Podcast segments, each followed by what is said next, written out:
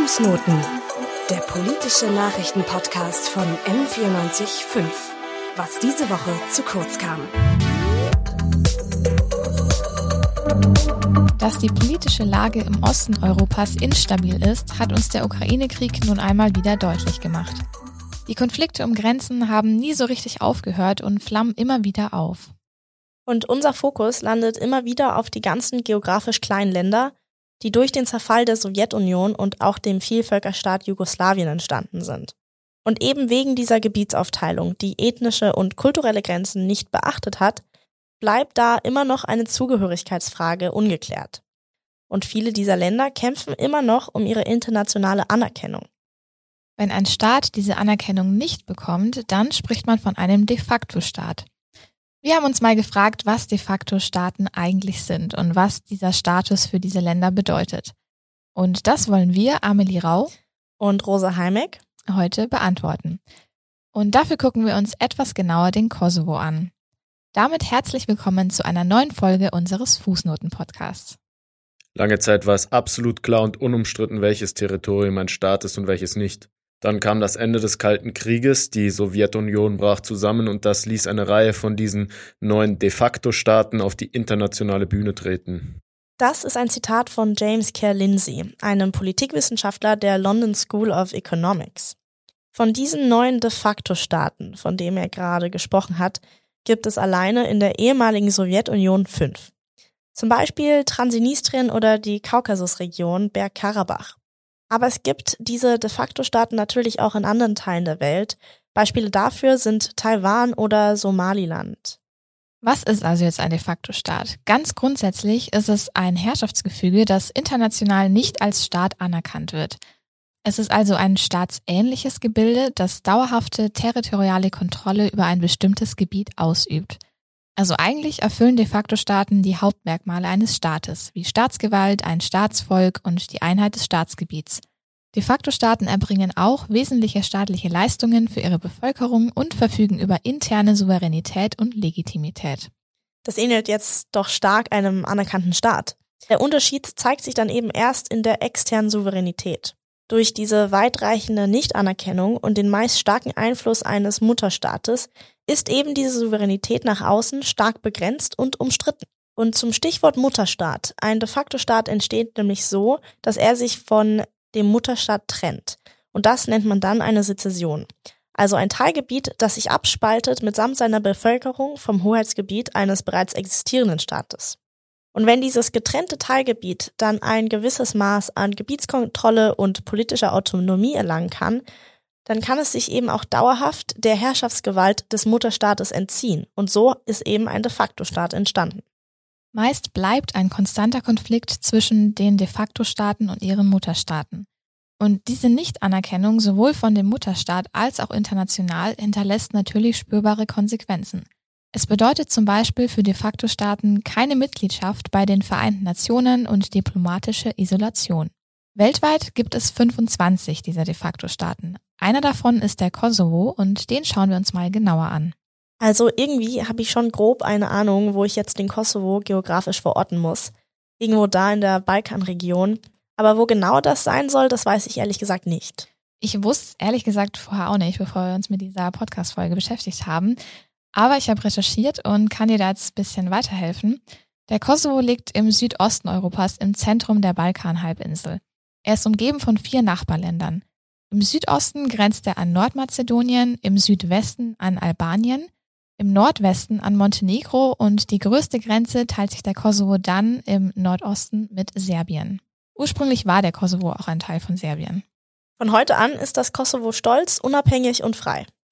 Heute, das war in diesem Zitat von Hashim Taci, der 17. Februar 2008. Hashim Taci, der war damals Ministerpräsident des Kosovos. Und in dieser Rede hat er den Kosovo zu einem unabhängigen und souveränen Staat erklärt unter Beifall des Parlaments. Wie kam es denn überhaupt so weit? Wie kam es zu diesem Schritt? Das ist eine richtig spannende und wichtige Frage. Und dazu müssen wir in der Geschichte einige Jahre zurückschauen. Das Gebiet des heutigen Kosovo hat ganz früher zum Osmanischen Reich gehört. Das änderte sich dann 1912, als der Kosovo im Zuge des Ersten Balkankriegs an Serbien gefallen ist. Nach Ende des Zweiten Weltkriegs wurde der Kosovo dann als autonomes Gebiet Kosovo und Metochien ein fester Teil von Serbien. Serbien war zu diesem Zeitpunkt noch eine der Republiken innerhalb der föderativen Volksrepublik Jugoslawien. Heute leben im Kosovo 1,6 Millionen AlbanerInnen und diese 1,6 Millionen, die machen 90 Prozent der gesamten Bevölkerung im Kosovo aus. Dieser Bevölkerungsanteil der Kosovo-AlbanerInnen ist vor allem in der zweiten Hälfte des 20. Jahrhunderts sehr stark angestiegen. Und die in der Provinz Kosovo dominierenden politischen Kräfte hatten daher auch überwiegend einen kosovo-albanischen Hintergrund. Und so sind mit der Zeit Forderungen nach mehr Selbstbestimmung laut geworden. Zusätzlich wollte man schon damals den Status einer Republik erreichen. Bis es aber endlich dazu kam, das hat noch ein bisschen gedauert. Das stimmt. Also zunächst einmal wurde nämlich Ende der 80er die Autonomierechte des Kosovo wieder stark eingeschränkt. Dann das kosovarische Parlament wurde geschlossen und das serbische Parlament hat den Autonomiestatus des Kosovo sogar ganz aufgelöst. Zwei Jahre später hat der Kosovo dann aber nach einer Volksabstimmung trotzdem seine Unabhängigkeit erklärt.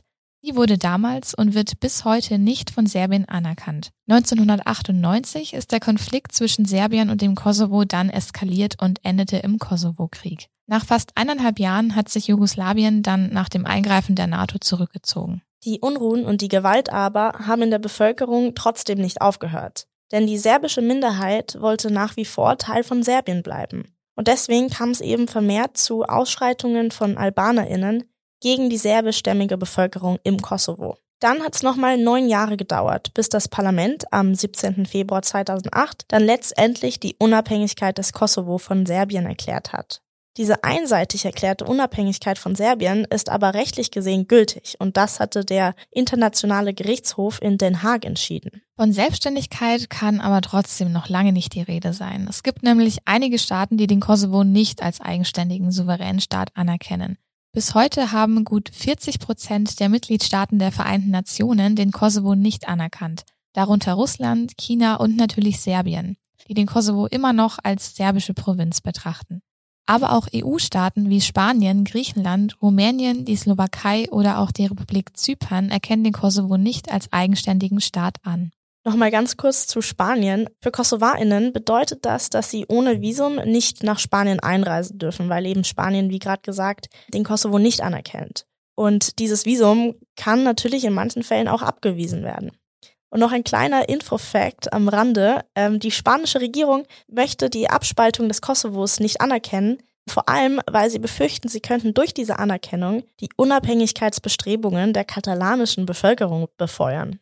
Und dadurch, dass eben EU- und UN-Staaten den Kosovo nicht anerkennen, kann er auch kein Mitglied der United Nations werden oder eben auch nicht der Europäischen Union. Das könnte sich jetzt aber in Zukunft ändern. Daran arbeitet vor allem die Bundesrepublik Deutschland bei den Berliner Prozessen. Die Bundesrepublik hat den Kosovo bereits zwei Tage nach seiner Unabhängigkeitserklärung 2008 anerkannt. Die ehemalige Bundeskanzlerin Angela Merkel hatte 2014 die Berliner Prozesse ins Leben gerufen, um die Balkanstaaten, also den Kosovo und noch fünf weitere, in die EU aufzunehmen. Diesem Ziel ist man jetzt nochmal ein Schrittchen näher gekommen, und zwar bei der Fortführung letzte Woche der Berliner Prozesse. Und über die Ergebnisse, darüber konnte uns Sebastian Leuschner etwas mehr erzählen. Er ist Head of Communications and Culture and Protocol im Deutschen Auswärtigen Amt in Pristina, der Hauptstadt des Kosovos. Das Wichtigste ist, dass drei Mobilitätsabkommen zwischen den sechs Westbalkanstaaten unterzeichnet wurden. Und da geht es einerseits darum, dass man jetzt mit seinen Personalausweisen zwischen den Staaten reisen kann. Das war zum Beispiel bislang zwischen Bosnien, Herzegowina und dem Kosovo noch nicht möglich. Ja, da herrschte quasi Visumpflicht. Und die anderen beiden Abkommen betrafen einmal die gegenseitige Anerkennung von Berufsabschlüssen und dann auch von akademischen Abschlüssen. Und das soll sozusagen die Mobilität in der Region, den Austausch fördern, dadurch auch wirtschaftliche Impulse setzen. Aktuell ist der Kosovo aber noch nicht Mitglied der EU. Und das wird auch ein schwieriger Prozess. Aber was das jetzt genau bedeutet für den Kosovo, von den großen internationalen Gremien und Staatenverbunden ausgeschlossen zu sein, das wollen wir uns auch nochmal genauer ansehen. Jetzt schauen wir uns doch mal genauer die aktuelle Lage an im Kosovo. Im Moment ist die Anerkennung durch 117 Staaten erfolgt. Aber das heißt, es gibt auch noch eine ganze Reihe von Staaten, die den Kosovo nicht anerkennen. Deshalb ist das Land in internationalen Gremien auch regelmäßig nicht vertreten. Es ist zum Beispiel kein UN-Mitglied. Es ist kein Mitglied im Europarat, natürlich auch nicht in der Europäischen Union und in vielen anderen internationalen Gremien auch nicht. Und das schneidet natürlich viele Möglichkeiten der multilateralen Zusammenarbeit dann ab. Diese Nichtanerkennung bringt natürlich für den Kosovo und dessen Bürgerinnen Probleme mit sich. Besonders schwierig war das natürlich auch während der Corona-Pandemie, das kannst du dir Rose bestimmt auch gut vorstellen, denn zur 74. Weltgesundheitsversammlung haben alle Mitgliedstaaten der WHO sich versammelt, um Strategien zur Bewältigung der Pandemie zu diskutieren. Und hier konnten de facto Staaten wie der Kosovo natürlich nicht teilnehmen. Warum der Kosovo jetzt letztendlich nach wie vor von einigen Staaten nicht anerkannt worden ist, das hat mehrere Gründe. Zum einen ist die Unabhängigkeit des Kosovo völkerrechtlich umstritten, auch wenn der Internationale Gerichtshof die Abspaltung für gültig erklärt hat. Trotzdem sehen einige Staaten nach wie vor das Völkerrecht ihm verletzt. Dazu Herr Leuschner. Wir haben im Völkerrecht das Prinzip der territorialen Integrität von Staaten, der Souveränität von Staaten. Und grundsätzlich ist es eben völkerrechtlich unzulässig, einseitig sich aus einem bestehenden Staatsgebilde herauszulösen, wenn das sozusagen von der Zentralregierung nicht gebilligt wird. Das war aber im Kosovo so der Fall, dass Serbien eben diese Trennung nicht anerkannt hat, nicht gebilligt hat. Es gibt aber auch weitere Gründe, die nicht völkerrechtlich sind, sondern mehr politische Gründe. Auch Russland erkennt der Kosovo nicht an, China ebenso wenig. Das sind globale Player, die richtiges Gewicht haben in den internationalen Beziehungen. Und wenn man jetzt den Kosovo anerkennt, dann läuft man eben die Gefahr, die Beziehungen zu diesen Staaten wiederum zu verschlechtern. Und je nachdem, wie die nationale Interessenlage ist, wie auch bestimmte politische, wirtschaftliche Abhängigkeiten sind, sprechen dann eben die besseren Gründe politisch dafür oder gegen die Anerkennung dieses Staates. Was eben jetzt auch ein komplexes Thema ist, ist das Zugehörigkeitsgefühl der Bevölkerung. Anders als zum Beispiel hier bei uns in Deutschland ist der Kosovo ein multiethnischer Staat. Genau, da sprichst du jetzt was an, wo wir vorhin ja schon mal kurz drüber geredet haben. 90 Prozent der kosovarischen Bevölkerung sind Kosovo-AlbanerInnen. Es gibt aber natürlich auch noch viele kleinere Minderheiten, wie zum Beispiel die serbische oder noch weitere der Kosovo ist ja ein multiethnischer Staat. Die ganz überwiegende Zahl der Menschen hier sind Albaner. Es gibt aber natürlich auch die serbische Minderheit und noch drei, vier andere Minderheiten, Bosniaken, Türken, Roma etc. Und womit sich jetzt also zumindest die meisten Albaner hier würde ich sagen, fast primär identifizieren, ist tatsächlich mit der albanischen Ethnie und dann erst mit dem kosovarischen Staat. Anders als wir Deutschen zum Beispiel, für die es ganz klar ist, dass überall zum Beispiel also einfach die deutsche und vielleicht noch die europäische Flagge gehisst wird, sieht man hier immer auch die albanische Flagge gehisst, neben der kosovarischen. Und trotzdem, obwohl diese Zugehörigkeit so komplex ist wegen der verschiedenen Ethnien, die es im Kosovo gibt, ist der Kosovo ein sehr, sehr stolzes Land. Ich habe noch nie ein stolzeres Land gesehen als Kosovo. Keine Ahnung, seit, seit sie unabhängig geworden sind, sind sie natürlich noch mehr. Sie sind einfach nur stolz, dass sie es endlich geschafft haben. Das heißt, du würdest auch sagen, dass die Menschen dort schon die internationale Anerkennung als Ziel haben, oder? Ja, Wenn auf jeden Fall. Weil es ist ja auch schön, wenn man sieht, wofür man gekämpft hat und es Leute auch dann, beziehungsweise Länder genauso sehen. Weil man hat ja in dem Krieg dafür gekämpft, dass sie endlich unabhängig werden. Und es hat so lange gedauert. Es ist dann schade, wenn dann manche Länder wirklich immer noch dagegen sind oder einfach das nicht akzeptieren wollen, warum auch immer. Die Stimme, die ihr jetzt gerade gehört habt, die gehört Christina. Sie ist 23 und wohnt hier in München. Ihre Eltern kommen aus dem Kosovo, aber sie ist hier in Deutschland geboren.